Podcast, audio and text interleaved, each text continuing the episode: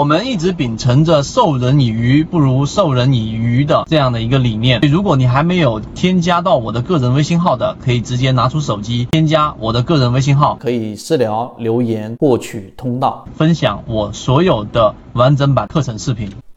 好，今天我们圈子里面的一位荣誉 VIP 的一个船员问的一个问题，就是我们最常规的在开盘的三分钟，或者说集合竞价过程当中，我们到底怎么去判断一只标的到底我是不是要把它给卖掉，或者说是这一个标的超出预期的上涨，在集合竞价或者三分钟的时候，到底我怎么去做这个判断？那么今天我们就用三分钟来给大家解决这样的一个问题。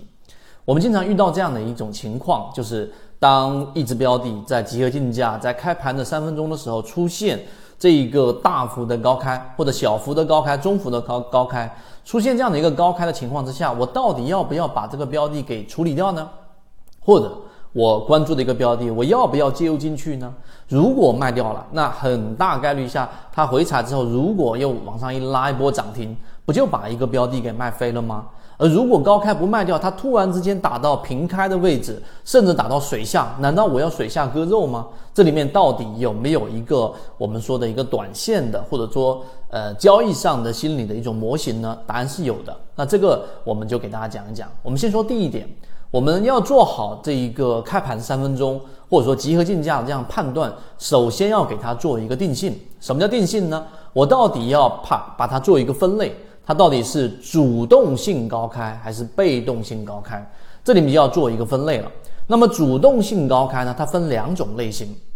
第一种是由于你知道我们 A 股市场跟外围市场是有一定的联动性的，那么是受到外围市场的利好然后影响的这一种高开。那么这种高开呢，它是有这个刺激的。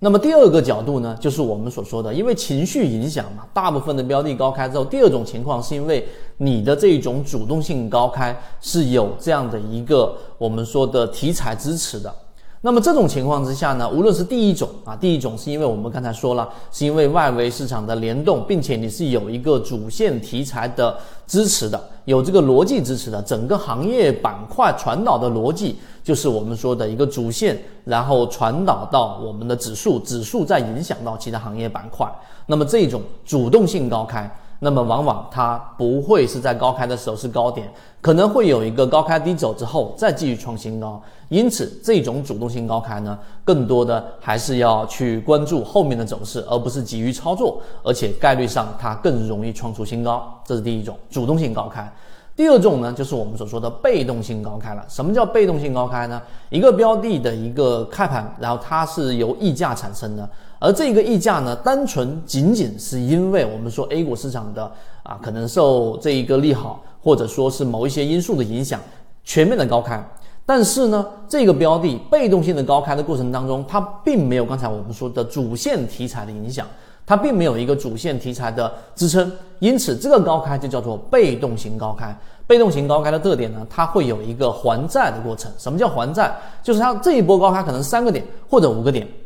那么最终它就会大概率会进行这样的一个回调，因为这种情况之下是所有人因为外围环境的这一种刺激去抢这个筹码，但是它因为没有核心逻辑支持，甚至于有些人去买一个标的，它都没有我们说圈子的模型支持，散户数据有没有割肉，它有没有控盘数据，它有没有我们说的主线支持都没有关注的情况之下。这种被动型高开往往就会回调，所以在这种情况之下，如果你要卖个标的，在集合竞价，在开盘三分钟，你要先判断它是主动型高开还是被动型高开之后，你才能定好你的整个策略，整个交易的成功率才会大大的提升。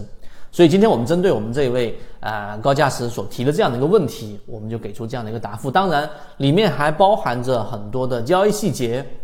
以及我们的自选鱼池当中，到底怎么样去利用开盘的这三分钟和集合竞价来判断它的强与弱呢？那我们在我们的进化岛会整理出来一个文字版，那大家可以先听这个视频，如果有所启发，想要去完善这个模块和这一小块的能力。最近很多朋友说不知道看圈子如何才能学习完整版专栏，这里简单给大家说一下，可以私聊留言获取我的个人微信号，加入实战圈子，进一步系统学习。